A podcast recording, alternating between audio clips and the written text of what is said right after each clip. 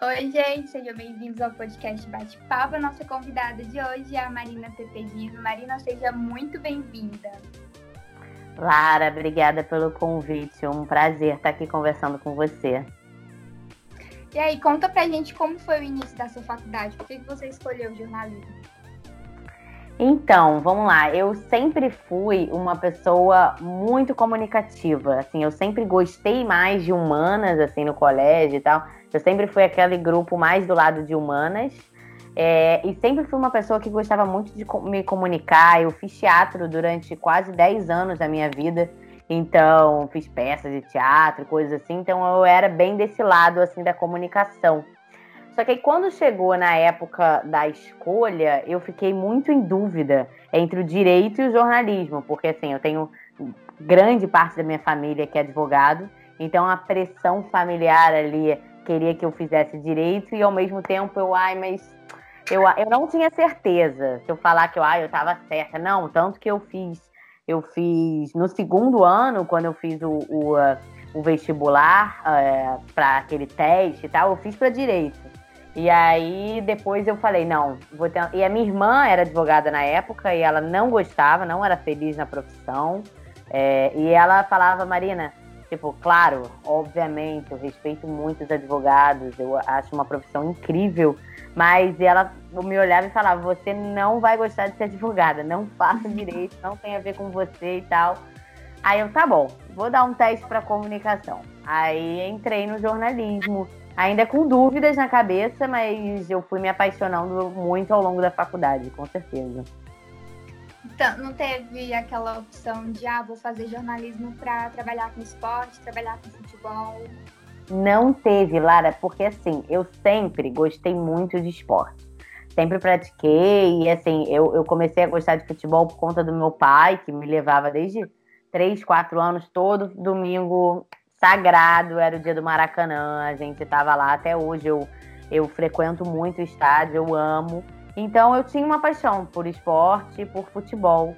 Mas eu não, não entrei na faculdade com essa coisa de trabalhar com jornalismo esportivo, não. Eu, na verdade, eu estava aberta ao jornalismo, eu achava até que eu ia mais para uma área de entretenimento, que é uma área também que eu gosto bastante.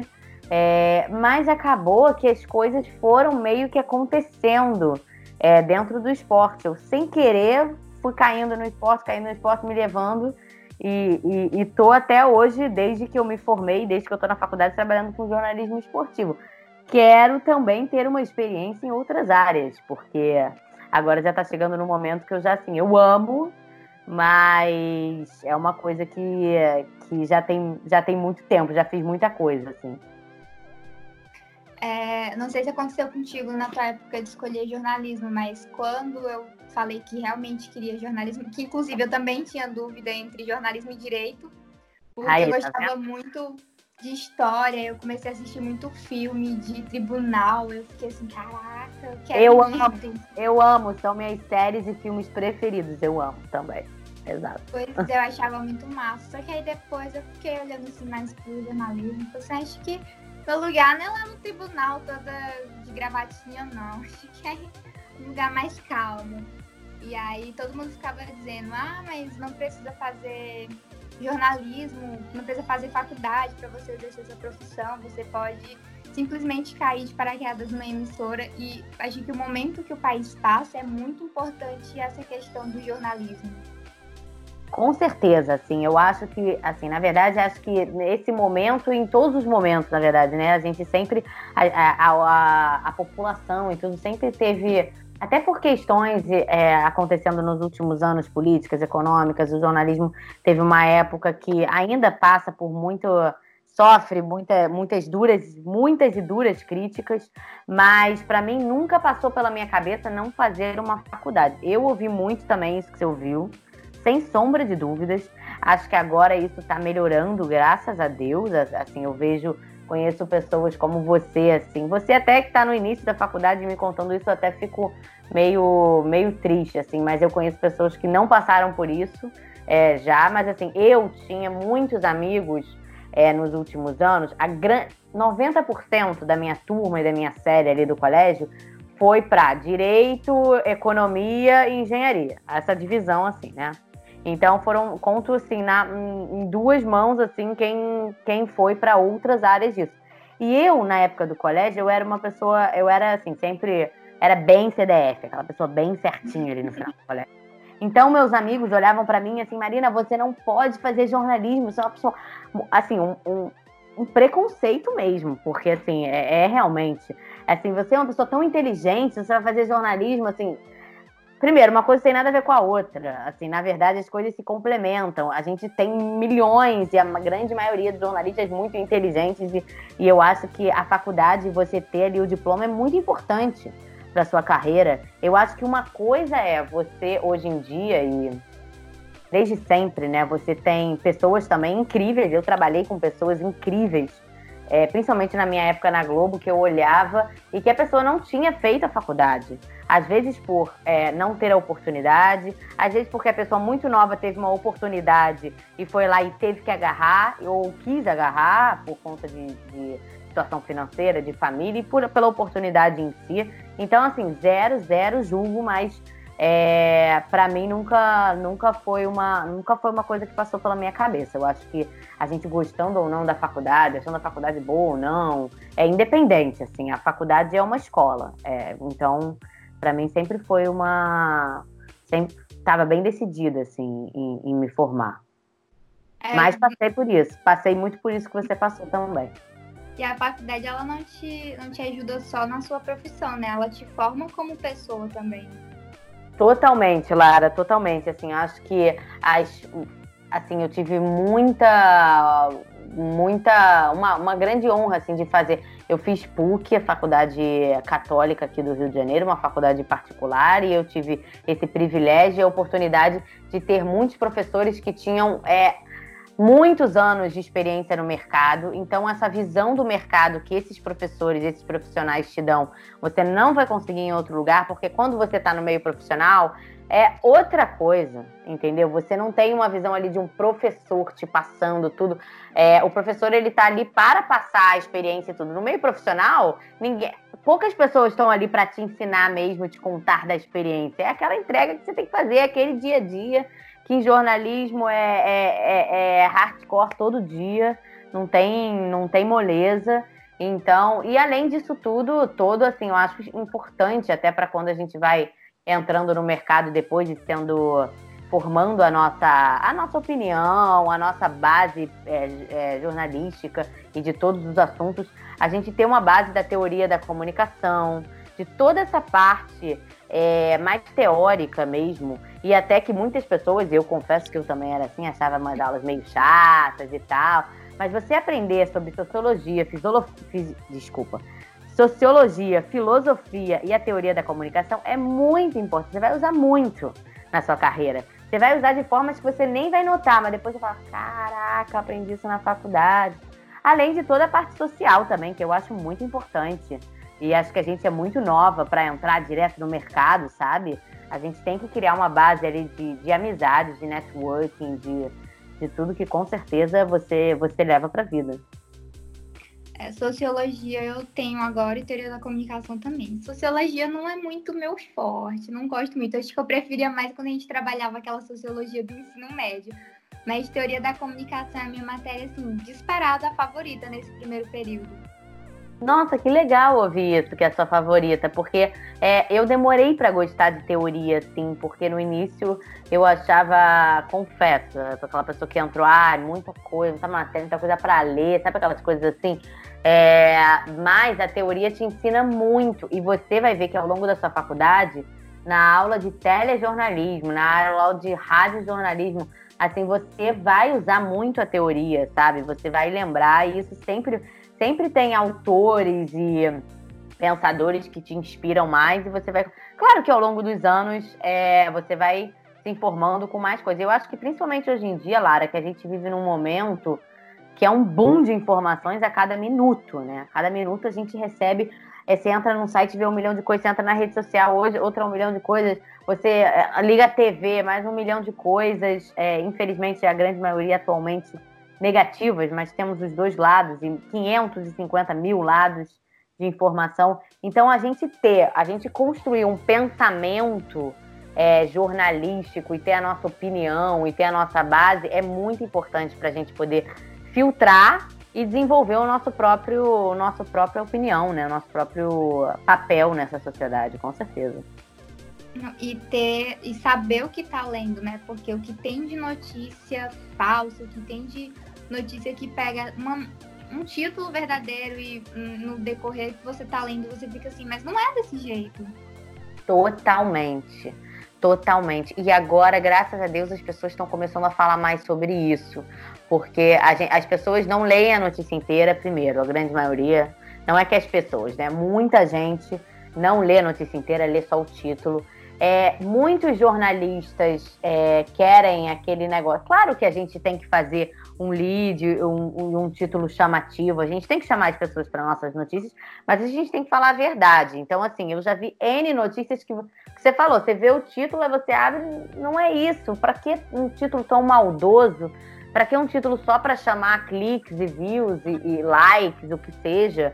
É, então, e também a gente tem esse negócio desse dessa movimentação de informações via WhatsApp, né? Que todo mundo manda para todo mundo, é vídeo que você não sabe se é verdadeiro ou não. Então, assim, essa, essas notícias que me mandam por WhatsApp, eu vou te falar, Lara, principalmente nos últimos tempos, agora com essa pandemia, eu abria e assim, você, se for uma pessoa que é for aquela pessoa, sempre tem aquele tio, aquela pessoa que manda nos grupos e tal. Mas se for uma pessoa que eu confio muito, eu vou na hora ver se é verdadeiro ou não, antes de eu, de eu, de eu, de eu ler e de eu, de eu avaliar, digamos assim, ela, porque o que mais tem é fake news atualmente, infelizmente. E, e aí a gente volta para aquele assunto da, da importância da faculdade, né? Com certeza.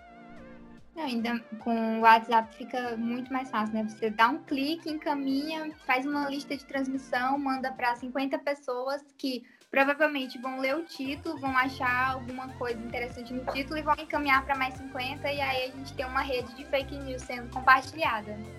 Total, total. E, e o WhatsApp e, e, as redes sociais em geral, né? Instagram, Facebook, Twitter. Hoje em dia a gente tem isso também que tem o seu lado positivo, tá? Mas tem o seu perigo, que é que todo mundo pode ser jornalista, né? É. Todo mundo é, faz uma notícia ali, começa a divulgar uma notícia, seja ela verdadeira ou não, mas a, a gente sempre, quando a gente vê alguma coisa, a gente acredita sempre que é verdade, né? E aí é, aquilo vai um mandando pro outro, aquilo vai se espalhando, e aí chega num número incontável de pessoas. Então, acho que todo mundo que tem que tem uma conta numa rede social, a, grande maioria das pessoas hoje em dia tem uma responsabilidade. Influenciar é uma responsabilidade, né? Então você pode ter 10 seguidores, mas você está influenciando 10 pessoas. Então olha a responsabilidade que você tem. Você tem mais, você tem mil, você tem dois mil, você tem 10, um milhão, assim, é muita responsabilidade. Então você tem que saber o peso e a importância dela. É, em 2018 foi um ano que teve muita fake news aqui. E acho que eu vivo tanto no automático que quando eu vejo alguma notícia, eu não abro. Eu vou lá no Google, aí eu vou pesquisando quantos, quantos sites compartilharam aquilo, vou lendo em vários locais para ver se realmente a notícia é verdadeira. Tipo, automático. Eu recebo alguma coisa, eu já tô lá no Google vendo se é verdade ou não. Tá certíssima. Acho que todo mundo teria que ter essa, essa, atitude, sabe? Eu também, eu não era assim, eu era assim, eu, eu nunca acreditava logo de primeira mas eu não ia sempre assim pesquisar. Mas hoje em dia, assim, depois do início desse, do, do coronavírus, da pandemia, eu tô muito assim, assim, em grupos grandes principalmente, pessoas mandam coisa o tempo inteiro. Então a gente tem que ter veículos que a gente confie é, online, seja online, seja na televisão, é, que a gente vá lá e veja, é isso mesmo, tá certo da forma. Acho que essa, esse essa atitude e, e é nosso dever a gente, a gente como jornalista, a gente nunca só vê se é verdade, né? A gente sempre também avalia um pouco. Isso é muito interessante, é muito importante. Mas as pessoas, assim, que não são jornalistas, é, tem que ter esse dever de, de verificar a fonte, com certeza. É verdade. Acho que a gente precisa muito dessa consciência de saber o que está compartilhando, com quem está compartilhando. Com certeza. E essa consciência está bem falta, né? A verdade é essa. É, infelizmente, a realidade, acho que não só do Brasil, de, de muitos países. No mundo também, também acho, com certeza. Por falar em faculdade e emprego, você disse que desde o começo estava no jornalismo esportivo, né? Conta como foi seu primeiro estágio, sua primeira matéria. Tem alguma matéria assim que você fez, você ficou acho que você ficou orgulhosa de todas, mas tem uma que toca mais no seu coração, assim, do início, quando você estava lá no comecinho? Tem, então, eu, quando eu comecei, o meu primeiro estágio foi na TV PUC, na TV da faculdade mesmo. E aí era, foi muito importante para mim. Foram poucos meses que eu fiquei lá, porque depois enfim, eu já passei numa. numa já fui chamada lá para um, um estágio no Fox Sports, que estava chegando no Brasil e tal, mas enfim. Mas na TV era, era um, um time muito. Era um time pequeno, todos, claro, estudantes é, de jornalismo e a gente fazia tudo. A gente era repórter, a gente fazia produção, a gente fazia edição, é, a gente verificava se a nossa matéria estava. Claro que tinha uma chefia por cima e tal, mas a gente fazia desde vender a pauta até a edição, era, era com a gente. Então, isso foi uma grande escola, grande, grande, assim, para mim, para todo mundo. E é, numa, numa das minhas primeiras matérias na TV, o Alexandre Garcia, o jornalista né, que, que deixou a Globo há pouco tempo, mas que, enfim, um jornalista gigante, aí ele foi para a PUC dar uma palestra. E aí, cara, era a minha primeira matéria na TV PUC. Assim, e eu tive que cobrir para a TV, porque a gente sempre tinha que cobrir. E eu, na época, eu, eu acompanhava muito pouco política. Assim. O Alexandre sempre foi um cara que falou de política. E aí, o cara, eu fiquei muito nervosa. E um dos meus companheiros, meus amigos de, de TV, era o Nilson Clava, que hoje é repórter e apresentador da Globo News. E assim, enfim, Nilson é, é uma referência para mim, sempre foi. E ele era trabalhava ali comigo na TV PUC, ele fez a, a PUC também aqui no Rio. E ele era um cara que entendia tudo de política desde sempre. Assim, tipo, fora da curva, o, o garoto era, era sensacional sempre nesse aspecto. E, e aí eu lembro que eu pedi, no sim, pelo amor de Deus, me ajuda a fazer a pauta e tal. E aí fui lá eu entrevistar o Alexandre. E isso aí ficou, ficou com certeza marcado. E aí depois é, eu me inscrevi para uma vaga de estágio no Fox Sports, que chegou no Brasil de 2012 para 2013, isso era 2015. E então eles já estavam com o time montado, mas eles estavam começando a, nesse, nesses primeiros anos que eles estavam começando a conquistar o público, a formar a base de apresentadores, de repórteres e de equipe de produção também. E, e o Fox foi também muito. Cara, o Fox também foi muito importante, porque eu fiquei um ano lá e eu era produtora. E só que foi a primeira vez que eu fiz programa, desde coordenação do programa ao vivo, é, até produção de, de jornais diários, até produção de coisas gravadas. Então, era uma equipe também, não era uma equipe grande, e era uma, enfim, uma TV 24 horas de esporte, então a gente tinha muito trabalho. E foi aí que eu entrei de vez no mundo do jornalismo, assim, trabalhar sábado, domingo, até meia-noite. E lá era bom que estagiário fazia tudo, então eu era assim, mesmo o trabalho de uma produtora normal eu tinha. E é bem importante a gente a gente viver, nem que seja, nem que não seja para sempre. Eu não estou mais trabalhando atualmente com televisão, né? Assim, diretamente numa redação.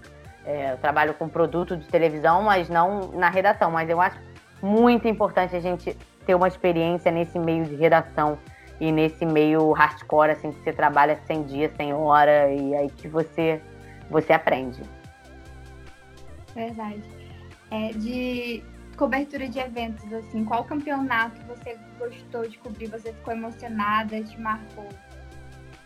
Então, é, eu, eu já cobri assim é, a Olimpíada do Rio em 2016, foi muito marcante para mim, porque eu tinha depois do Fox eu fiz o processo do estagiar da Globo, que é o processo de estágio. Aí passei, entrei pela, pela experiência que eu tinha no Fox Sports, eu fui alocada, e por conta lá na época o chefe do esporte gostou de mim, eu fui alocada para o esporte, porque eu poderia ter ido para outra área. Mas aí eles, ah, Marina, você já trabalhou com esporte, nananã, gostaram de mim, fui para o esporte. E aí eu entrei na Globo em 2016.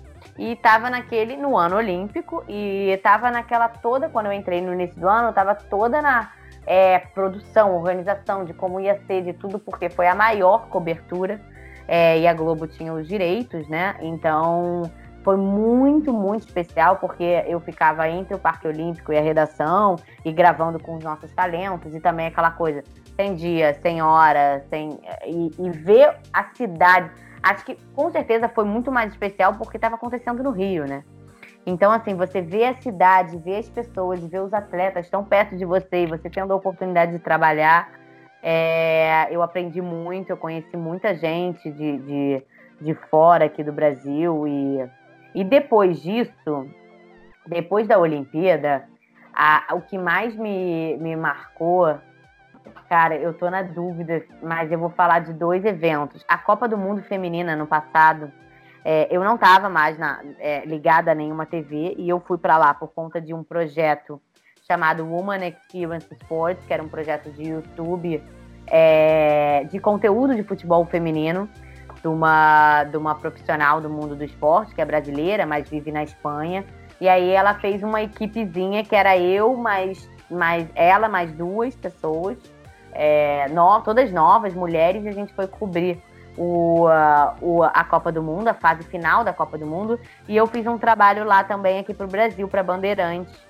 E aí, Lara, assim, a gente sabe que o futebol feminino sempre penou muito para ter um, um, lugar ao sol, para ter um espaço. E a Copa do Mundo Feminina com certeza foi um divisor de águas disso. E era muito. É, foi muito emocionante, assim.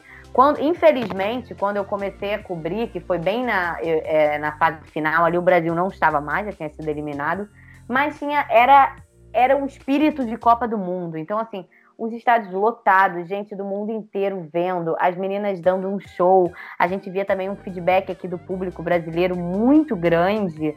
É, e também foi um. A gente teve um evento lá mundial de, de pessoas que é, vieram de todos os continentes e países, então tinha mulheres que jogavam futebol da África, da Ásia, de locais super com condições de vida super difíceis. Então lidar com aquelas histórias também foi muito emocionante. E então a Copa do Mundo também também ficou marcada, com certeza. E como é que foi cobrir o teu time na final da Libertadores? Porque eu sei que você é flamenguista. Eu ia falar da Libertadores aqui. Mas eu falei, será? Eu acho melhor não. Mas é enfim, eu sou, eu sou flamenguista e eu nunca escondi meu time. Até porque foi uma coisa assim que eu fiz, eu fiz é, alguns projetos aí de reportagem como repórter, porque assim, eu também trabalho como repórter de reportagem, mas reportagem não é, não é assim a, a maior profissão, digamos assim, mas eu gosto também dessa área de, de estar na reportagem. Hoje em dia eu acho que a gente tem que ser cada vez mais, né? A gente tem que ser um jornalista completo, então a gente tem que fazer a produção, tem que saber fazer reportagem, tem que saber editar. O que te mandarem fazer, você faz. E na Libertadores foi engraçado, porque assim, eu já tinha. Eu estava num projeto, no projeto que eu tô hoje em dia, depois a gente, enfim, fala dele, mas eu não estava mais trabalhando com televisão. E aí, eu já ia para a final da Libertadores eu ia como torcedora. Eu tirei aqueles meus dias ali de folga e falei, eu vou para Lima. E, e, no início, no caso Santiago, né? Eu já tava com tudo comprado para Santiago. Depois, aí mudou para Lima. Eu falei, gente, meu Deus do céu, mais dinheiro indo embora. E eu falei, não, eu vou, mas eu vou de qualquer jeito. Então, fui com um grupo de amigos. E eu tava. É, eu tenho um contato já desde a época da Copa do Mundo com o pessoal da Band e do Band Esportes também. E aí eles me perguntaram se eu ia. Eles, a gente tá mandando um repórter que vai seguir o ônibus do Flamengo naquele, naquele ônibus que saiu aqui do Rio e foi até que foi uma, uma ação de um patrocinador. E a gente não tem repórter lá, você vai e tal. Eu falei, olha, eu vou. É, a princípio como torcedora, mas eu vou e tal. E aí eu, eu pensei, eu, eu te confesso que no início até me bateu uma dúvida assim, será que eu trabalho? Será que eu faço essa cobertura? Porque eu estou vivendo um momento histórico como torcedora também, mas eu vou tentar unir as duas E para mim, eu sabia que para o meu profissional ia ser e foi uma experiência gigante, né? É, de aprendizado de tudo. Então eu fui e vou te falar, É, lá a gente tinha muito flamenguista, muito, mais do que River até. E foi muito especial pelo fato de eu ser flamenguista, de eu estar vivendo ali aquele momento. Mas como jornalista foi um aprendizado tão grande, porque eu estava ali sozinha, é, foram três dias de cobertura, não foi muito tempo, mas enfim, eu estava ali sozinha fazendo toda a minha gravação, minha câmera, minhas entradas ao vivo, é, era no Skype, aí caía, tinha que mudar de lugar, escolhendo ali meu cenário, tudo. E no meio de, de. em outro país, né? Então, assim, eu tava com um grupo de amigos ali, tava todo mundo de folga, todo mundo bebendo de 8 da manhã à meia-noite, eu era a única que estava trabalhando.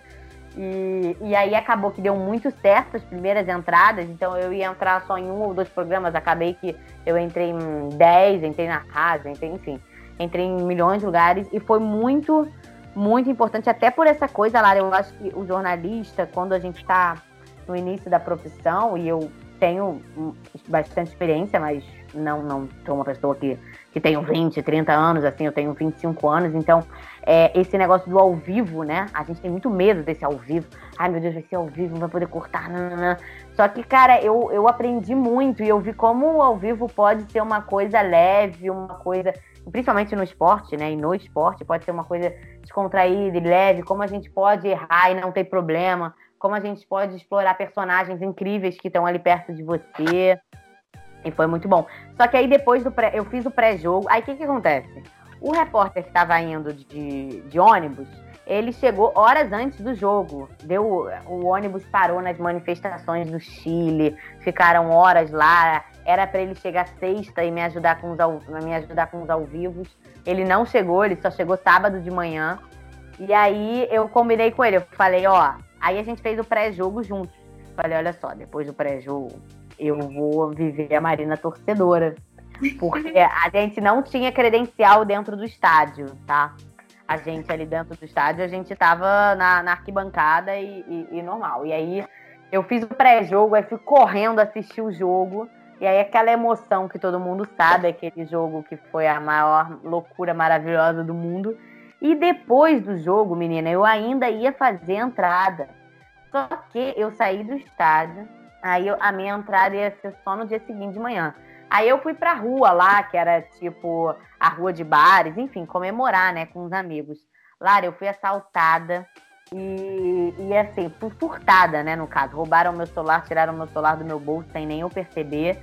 E, cara, na hora que eu vi, na verdade eu não vi, eu botei a mão, a pessoa já tinha ido embora e tava assim, igual o carnaval, assim, de tão cheio. Então eu não tinha ideia quem tinha sido, e isso já era lá para duas, três da manhã.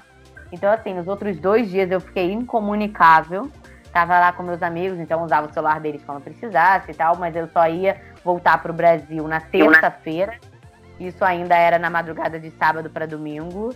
Então, assim, não fiz mais entradas ao vivo. O bom, o, o menos pior foi que eu fiz todo o meu trabalho antes e, e, e, com o celular, porque lá a minha câmera era o celular, e isso também é muito, é muito legal no meio de hoje, que assim, Hoje, para você fazer uma, uma passagem, você fazer uma entrada, é você até gravar um material seu mesmo. Eu lembro quando eu estava na, na Globo, no início, eu queria ter um material meu e aí eu tinha que pedir para o cinegrafista para ele gravar, ir lá exportar, nananã. Hoje em dia, com celular, é melhor que muitas câmeras. Então você faz o que você quiser na hora que você quiser. Então, mas enfim, mas foi Lima foi inesquecível. E aí você foi na Libertadores, trabalhou, mas aí quando foi no Mundial você foi literalmente como torcedora, né? Só foi como torcedora. Total, totalmente. No Mundial, eu, eu fiquei. Eu não sabia se eu ia ou não. Na verdade, a princípio eu não ia. Porque assim, ah, é, é muito longe, era muito pouco tempo que eu ia ficar. Eu, eu tava trabalhando aqui, então eu, eu meio que pedi pelo amor de Deus para eu tirar aqueles dias. Acabou que a minha mãe me deu de presente, enfim, a, a passagem, a minha parte da minha família ia. Então eu falei, e eu, eu fui, Lara, eu cheguei numa sexta no Catar e fui embora na segunda. E aí eu cheguei sexta-noite ainda. E lá no Catar são 12 horas de diferença, né? 10 horas e tanto, nem sei, acho que são 10 horas. É, 10 ou 11. Mas enfim, é, e eu tava, eu falei, cara, dessa vez eu não vou trabalhar, cara. Eu não vou trabalhar, eu estou gastando, assim, um investimento, assim, né, financeiro e, e, e até de, de, sonho de estar, tá, participar de um Mundial como torcedora. Eu estava lá com amigos e família e eu falei, não. Até, assim, é, é, surgiu também a oportunidade de fazer. Era só, e talvez eu faria uma coisa para a Band, surgiu essa oportunidade, mas eles super entenderam também e, e, e aí eu fiquei bem, bem torcedora. Foi legal a experiência? Perdeu, mas foi legal? Cara, foi muito incrível, muito. Primeiro que assim, é, é, é, um país totalmente diferente aqui do Brasil. Eu nunca tinha tido a oportunidade de ir para um, um país tão diferente. Então você vê um país, até o, o, próximo país a receber a Copa do Mundo, né? E aí a gente, você pode ver como, pode ver como o país assim é grandioso, é, é, é, muito, é muito dinheiro envolvido, é muita. É, a, a, população de lá, eles são, estão super abertos pra gente. Então, a princípio, ah, é, é todo mundo mais, mais frio, é isso e aquilo. Eles amam brasileiros, eles estavam super abertos, super curtindo ali com a gente. Claro que é uma cultura totalmente diferente daqui do Brasil, assim, não dá, não, há comparação, assim.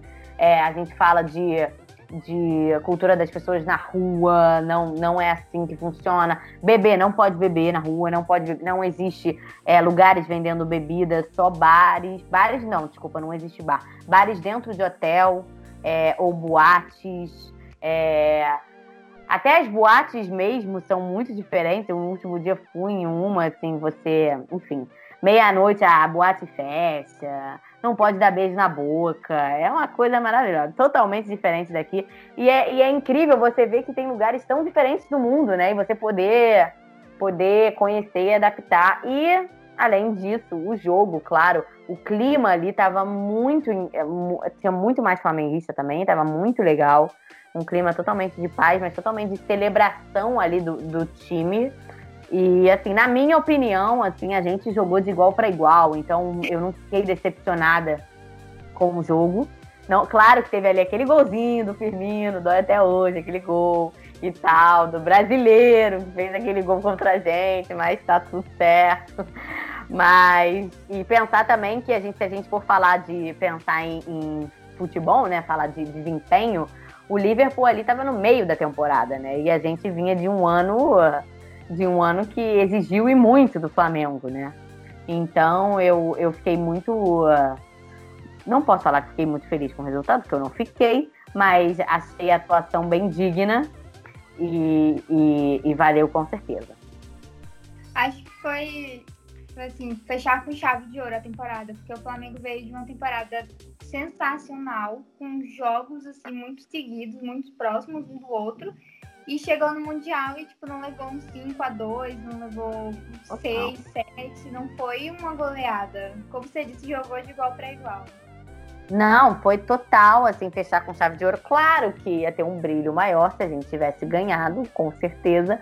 Mas aquele clima ali depois do jogo, é, ninguém ficou. É, é, é não foi um clima assim, de depressão, de tristeza. Foi muito mais como você falou, fechar a temporada e, cara, olha onde a gente, a gente tá. A gente tá na final do Mundial, jogando contra o Liverpool, no Catar. Acho que tava todo mundo com esse pensamento, assim, sabe? É, a gente não podemos reclamar, não temos o direito de reclamar do time, da atuação do time durante não só esse jogo, mas durante o ano. Então foi um, foi um final ali que, que os flamenguistas mereceram 2019, assim, foi muito especial mesmo por falar em coberturas excepcionais, você participou de Copa do Mundo, de Libertadores e já passou uma temporada trabalhando fora do Brasil, né? Como que foi essa experiência? É muito diferente a imprensa na Europa, que é onde você estava, daqui? Então, Lara, é, quando eu fui, eu fui primeiro, eu emendei, né? Eu fui primeiro fazer essa cobertura em Lyon e aí depois eu fiquei cinco, fiquei seis meses em Madrid. E vou te falar, em Madrid, é, eu trabalhava como freelancer, eu fiz trabalhos para TVs de lá e para TVs daqui também. E lá é, eu achei uma cobertura muito parecida com a daqui. Não, até por eles serem espanhóis, latinos também, o futebol é o principal esporte, é, muito apaixonados, então a cobertura ali do, do, do dia a dia dos clubes e dos jogos eu achei muito parecida. Eu achei também os espanhóis. Eles são muito abertos, eles gostam muito de jornalistas brasileiros. A gente, até pela, pelo histórico ali de, de astros do futebol que a gente tem na Espanha, teve e tem, né, até hoje, é, eles gostam muito de conversar, de ajudar também. Claro que é diferente, porque assim, Lara, você está num mundo. Você não está na sua zona de conforto, né? Você é outra língua, é outro país, você conhece pouquíssimas pessoas, você está montando ali sua rede de contato. Então tem umas dificuldades que eu acho que, assim, quem tiver oportunidade é, é uma grande escola, assim, você está ali desenvolvendo isso.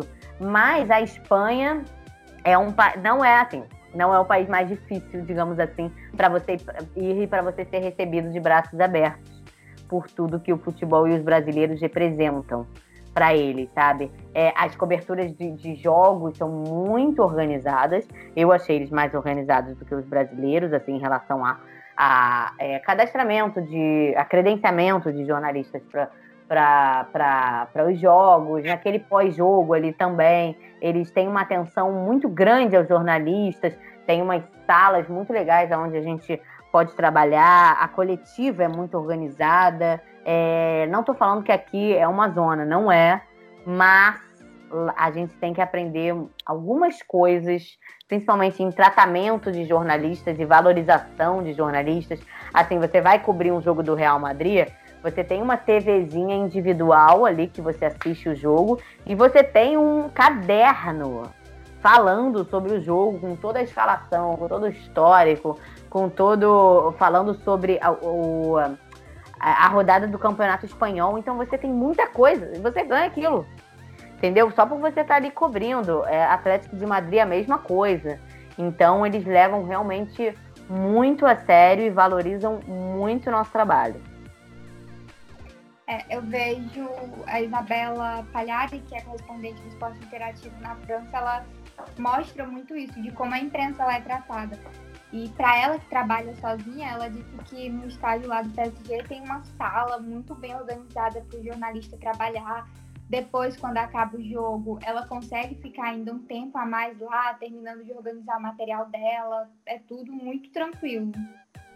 Totalmente, é exatamente isso. Assim, é, ele, a gente é muito bem tratado. Essa sala também lá na Espanha também tinha e Wi-Fi da melhor qualidade, com lanches, com tudo. Você pode ficar o tempo que você quiser depois do jogo, você pode escrever sua matéria ali. Aí eles têm uma organização também é, nas coletivas de imprensa que eles sempre pegam jornalistas de diferentes nacionalidades para falar e para perguntar. Então eles já ah, não vamos, não é só espanhol que tem o direito, digamos assim, sabe? Até por ter por ter jogadores de diferentes nacionalidades, é óbvio que o Vinícius Júnior e o Rodrigo jogando, o Marcelo, o Casimiro dando exemplo do, do Real, vai ter jornalista brasileiro e público brasileiro interessado e querendo fazer perguntas dos meninos brasileiros, né? Então, eles realmente eles estão à frente e eles, eles valorizam muito. Isso é muito legal de ver. É, com certeza. E você não está mais trabalhando na TV, você trabalha na produção. Você está numa produção gigantesca agora e uma parceria da La Liga que tá rolando na ESPN, que é o Bravo Reality, né? Acho que nem todo mundo, óbvio tem uma divulgação muito grande, mas acho que nem todo mundo tá sabendo ainda desse projeto que quando eu conheci eu achei muito bacana. Então, é um projeto realmente muito bacana. Assim, na verdade, é, eu ia ficar em Madrid mais tempo e eu voltei por conta desse projeto.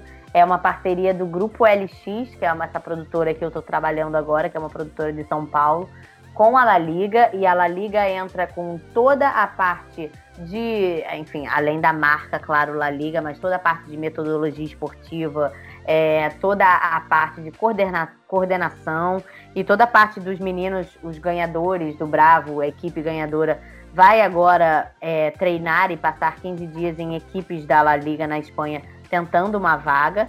E o Grupo LX é responsável por toda a produção, toda a parte audiovisual é com a gente. Então foi. A gente gravou já, a gente gravou a primeira temporada em janeiro e fevereiro, em São Paulo. É, foi, começou no meio de, durou 28 dias, começou no meio de janeiro acabou no meio de fevereiro. E é, foi pro ar na ESPN de março e acabou semana passada, foram 10 episódios. E a gente ainda está com muito conteúdo online exclusivo com nossos embaixadores. A gente tem um time de seis embaixadores, ex-jogadores Cafu, Zé Roberto, Belete, Edmilson. A gente tem um time bem legal de embaixadores. E aí acabou, assim, o Bravo 1, na verdade, a gente agora maio seria um mês que a gente ia gravar essa fase da Espanha, né?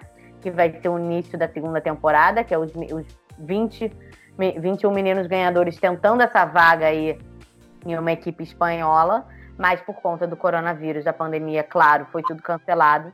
Então a ideia é a gente ir no segundo semestre. É, e, e planejando aí Bravo 2, porque tomara que seja um projeto que, que siga aí, que continue.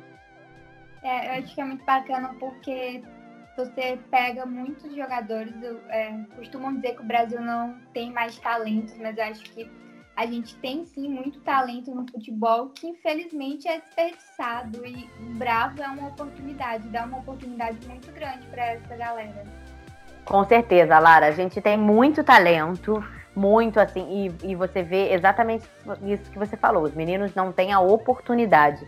Então esse projeto é muito focado no futebol de base, né? Porque traz meninos que estão entre 16 e 19 anos, então meninos que estão jogando em base de times e que, e que fa...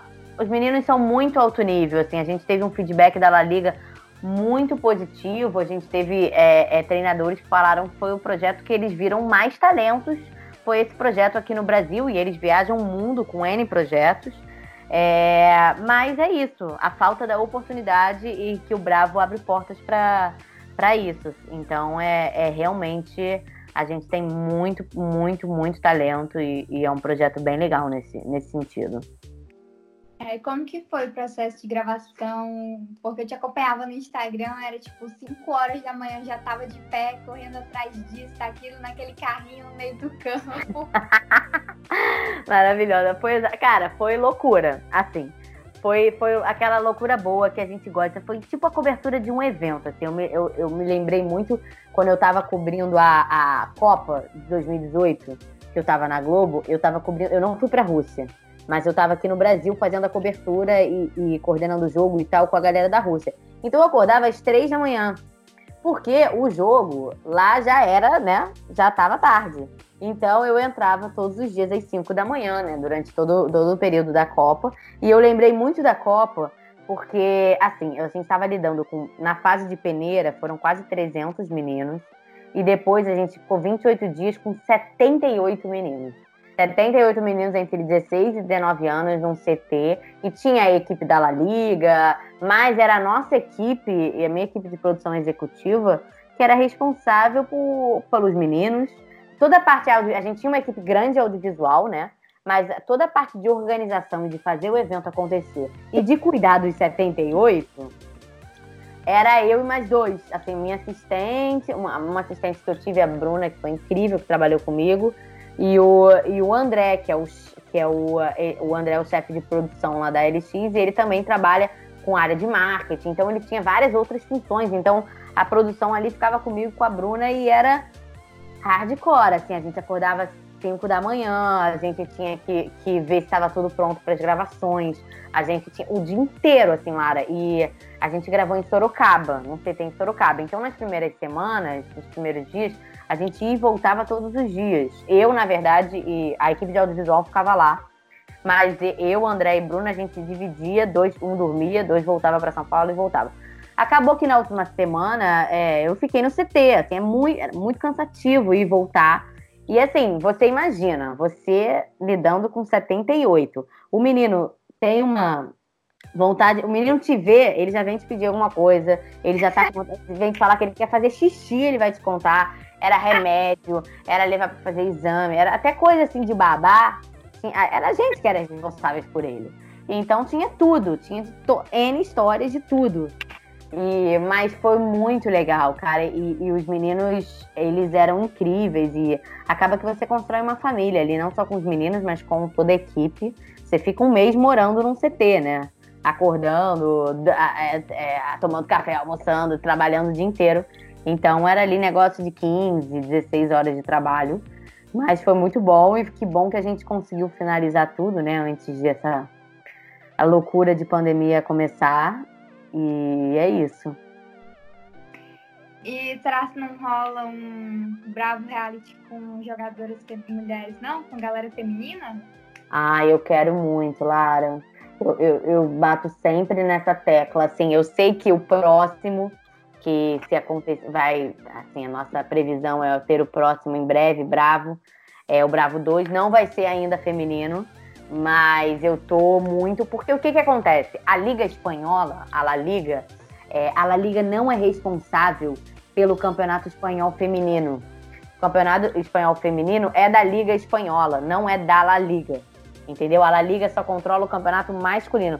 Tanto que agora teve até uma polêmica, que eu não sei se você acompanhou, que o feminino na Espanha foi cancelado e o masculino não. Aí estavam metendo o pau, falando super mal, é, enfim, fazendo muitas críticas a isso e a La Liga, mas assim, a La Liga não tem a ver com isso, porque a La Liga cuida do masculino. Ah, temos que fazer uma liga para cuidar do feminino, a feminino tem que entrar na La Liga, isso aí são outros 500. Mas mas vamos ver aí. Eu quero, eu quero muito que, que tenha um feminino, com certeza. Acho que, que ah, os meninos não conseguem oportunidade, as meninas, então, é que são praticamente dispensadas. E até nesse momento de pandemia, eu estava pesquisando sobre, estava lendo muita coisa, e eu vi que muita jogadora foi dispensada e que provavelmente elas serão contratadas como futebol voltar e se o feminino voltar, porque a gente sabe que o feminino aqui no Brasil é tratado como uma coisa madura. Total. Totalmente, assim, é, e essa coisa de, de aqui no Brasil, é, e não só aqui no Brasil, como a, eu falei, né, a gente falou, é, o futebol feminino, claro que ele não está no ideal, assim, de investimento, de patrocínio e tal, mas ele está dando grandes passos, e deu grandes passos, a gente te, viu aí que a gente, depois da, da Copa do Mundo, a gente teve a Libertadores Feminina, que já conseguiu cap, cap, é, captar patrocínio, mesmo que, claro, ainda menos que a masculina, mas teve uma visibilidade super grande. E a gente vê grandes times é, daqui do Brasil e da Espanha e lá na Inglaterra e tal, com equipes femininas e equipes muito boas femininas. É, a gente tem muitos talentos né, no Brasil, enfim, isso a gente não pode nem falar. A gente tem a chance aí do Brasil sediar a próxima, tomara, vai ser agora em junho, né? Com certeza você já deve, você deve ter visto. É, então eu acho que é, a gente está caminhando, sabe? É, uma, é, um, é um caminho e ele nunca foi olhado como está sendo olhado. Então não vai ser de um dia para o outro, não vai ser de um dia para o outro que a gente vai conseguir tanto investimento, que as marcas vão olhar tanto para o futebol feminino, mas a gente está tá desenvolvendo isso. É, eu acho que, como você falou, a Copa do Mundo foi um grande divisor de águas e deu muita visibilidade para o futebol feminino que até então não tinha. É óbvio que a gente não, não é uma Copa do Mundo masculina que todo mundo para e senta para assistir, mas eu vi aqui no Brasil a galera muito engajada, muita página de futebol é. que eu nunca tinha visto falando sobre futebol feminino, falando, ah, hoje tem jogo das meninas, não sei o que, vamos todo mundo assistir. Eu acho que foi uma campanha muito bacana, uma pena que elas não conseguiram ganhar. É verdade, é verdade. Mas vamos voltar mais forte para a próxima, com certeza. E para o futebol feminino em geral, acho que também é, elas falam muito isso, né? Foi muito importante para o futebol feminino em geral, então isso que foi o maior legado, com certeza. É, sem dúvidas. A gente espera que a galera passe a dar mais valor para elas, porque não é fácil chegar onde elas chegam, né? Elas que passam por muita dificuldade e ainda assim é muito desvalorizado, mas é passinho de tartaruga, aos poucos vamos conseguir. Com certeza, com certeza, Lara, com certeza. Passinho de tartaruga. E, e, não, e tá indo, né? Isso é o importante. Eu acho que, assim, é, se eu não me engano, é dia 23, eu não sei o dia exato, mas agora em junho é, vão, vão definir essa próxima sede. Se o Brasil ganhar, cara, eu tô torcendo tanto porque eu acho que a gente vai ganhar tanto com isso, assim, é, em termos de valorização do futebol feminino, das equipes femininas vão, vão, vão crescer dos grandes clubes, é, de investimento que vai vir aqui para o Brasil. É muito mais, eu acho, que do que a gente pensar no, no evento em si, Copa do Mundo, mas a gente pensar no, de como o futebol feminino aqui no Brasil vai ser olhado, investido e, e, e valorizado mais, né? Tomara. Acho que quando acontece aqui a coisa é diferente. A gente vai lutar. Total vai fazer, vai fazer uma torcida bonita e acho que vai, com certeza, ser um grande divisor de águas do futebol aqui no Brasil, do feminino. Certeza, também acho. Com certeza, Lara. E por falar em futebol, teremos voltas de alguns campeonatos, né? A gente já teve na Alemanha, a gente vai ter agora na Inglaterra. E aqui no Brasil, alguns clubes voltaram a treinar. Qual é a sua opinião sobre isso? Olha, é um tema bem, bem complicado, assim, mas eu acho, eu vou ser sincera com você, Lara, eu, eu até fiz uma entrevista, até eu também tenho feito alguns podcasts aí, fiz uma entrevista com, com o Bernardo Pontes, que é gerente de marketing do Flamengo, e fiz exatamente essa pergunta para ele. E aí, e, e, foi na semana que o Flamengo tinha decidido voltar a treinar e tava aquela polêmica a favor ou contra o Flamengo voltar a treinar. Para mim, é, e ele respondeu uma coisa que eu acho que ele tem o ponto dele e, e, e faz sentido.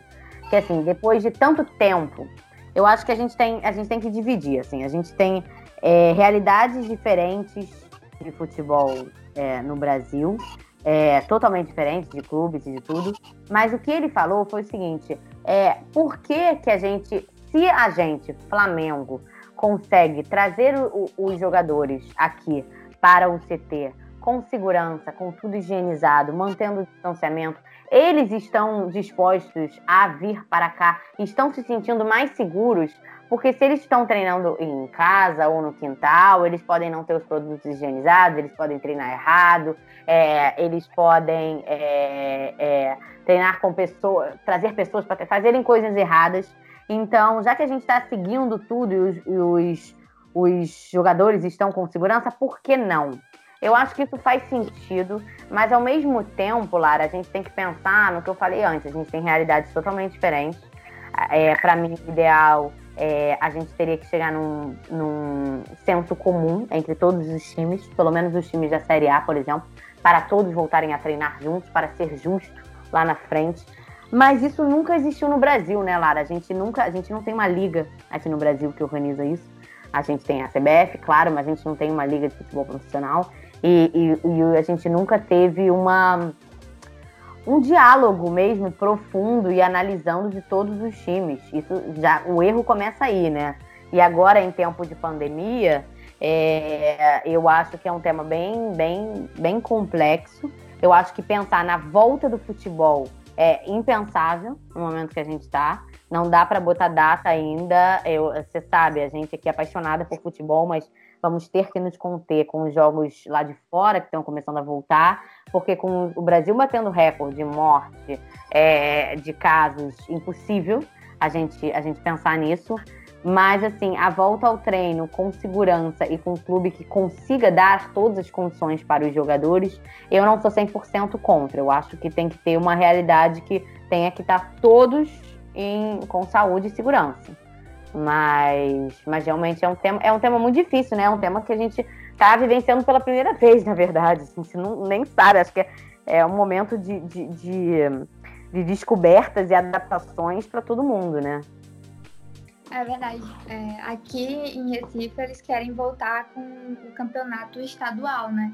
Querem uhum. voltar no final desse mês, mas é, até onde eu vi, já falei com algumas pessoas de alguns clubes, não, não tiveram atletas contaminados por Covid, mas eu vi que no Vasco, 12, não sei se foram certamente 12 atletas, mas eu vi que teve gente contaminada, e no total eram 12 pessoas. Eu acho assim, que é uma quantidade muito grande, a gente sabe que não é tipo uma pessoa que vai chegar e não vai conseguir pegar, é muito fácil a proliferação do vírus, então eu acho que é uma coisa que precisa ser estudada, precisa ser analisada. Totalmente, muito fácil. E como e no Flamengo também no início teve pessoas contaminadas, aí agora é, deu negativo para todo mundo, mas não envolve só os jogadores, né? Envolve todo o staff, claro que estão indo com menos gente e tal, mas envolve os profissionais, envolve todo o staff, envolve os treinadores, envolve essas pessoas pegarem, passarem para seu, seus familiares e para quem estão lidando no dia a dia.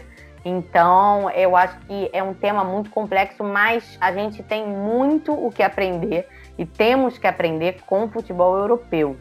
Por exemplo, na volta do nosso futebol, é o seguinte, Brasil faz Ctrl C, Ctrl V no que o, a Bundesliga, a Premier League e a La Liga tá fazendo. Copia, faz igual que vai dar certo. Segue as normas de segurança, faz igual. Não pensa em nada diferente. Faz igual, não, não inventa isso que eu, aqui no Rio. O Crivella falou que daqui a um mês e meio vai liberar um terço do Maracanã. Um terço do Maracanã são 20 mil pessoas. Na minha cabeça é loucura ter 20 mil pessoas no Maracanã em um mês e meio. Então, assim, não, portão fechado, faz igual. Só que assim, o Brasil a gente sabe que nem sempre. Nem sempre quer, parece que nem sempre quer aprender, né? Porque agora seria um momento perfeito para apenas copiar o que eles estão fazendo. Que a gente viu que lá na Alemanha já está dando certo, que agora vão voltar outros. Não agora, quando a gente tiver saúde e segurança para voltar. Mas a gente tem que seguir esse caminho. Não, com certeza. É inviável você querer botar 20 mil pessoas em estádio. É loucura. Não existe. A gente vai ter que se contentar. É isso. É que bom que a gente tem muita tecnologia. A gente viu já os, os equipes lá da, da Alemanha usando sons, imagens de torcedores. É claro que não é o mesmo. É claro que a gente sente uma falta de um estádio enorme, que os jogadores também, mas é, enfim, é, é, é a vida em primeiro lugar sempre, né? É, com certeza.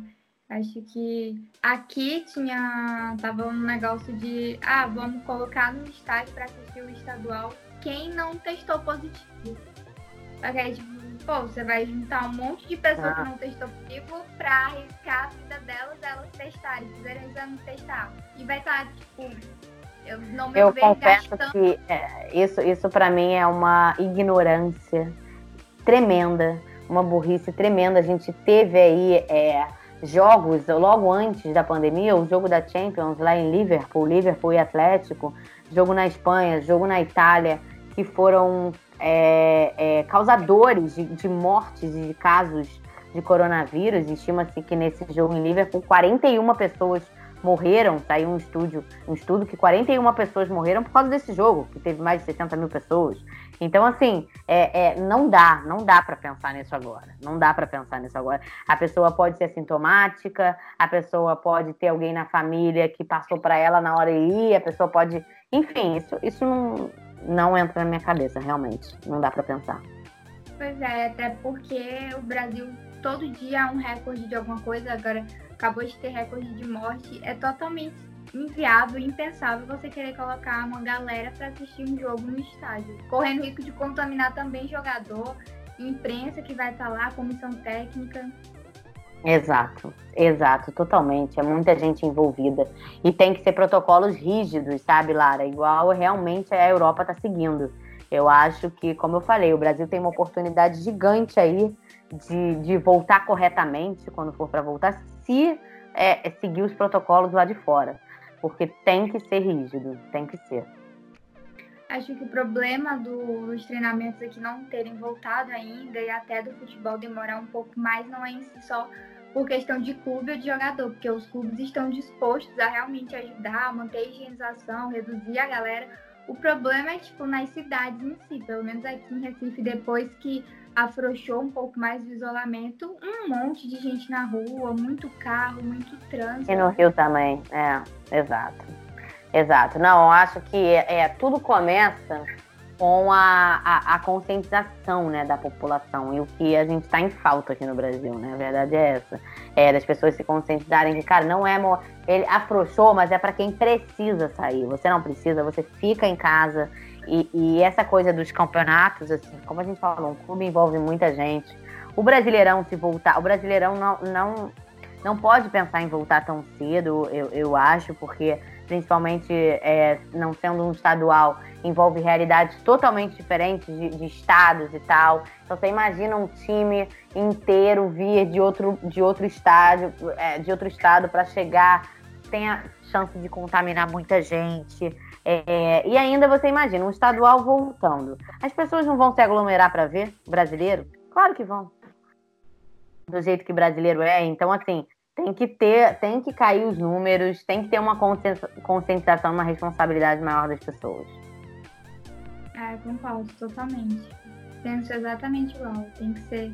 Tem que haver. Primeiro tem que diminuir os números, tem que a galera tem que se conscientizar. E acho que até voltar estadual pô, a galera é apaixonada por futebol. Você acha mesmo que ninguém vai se reunir na casa, frente uma TV pra assistir o jogo do time do coração?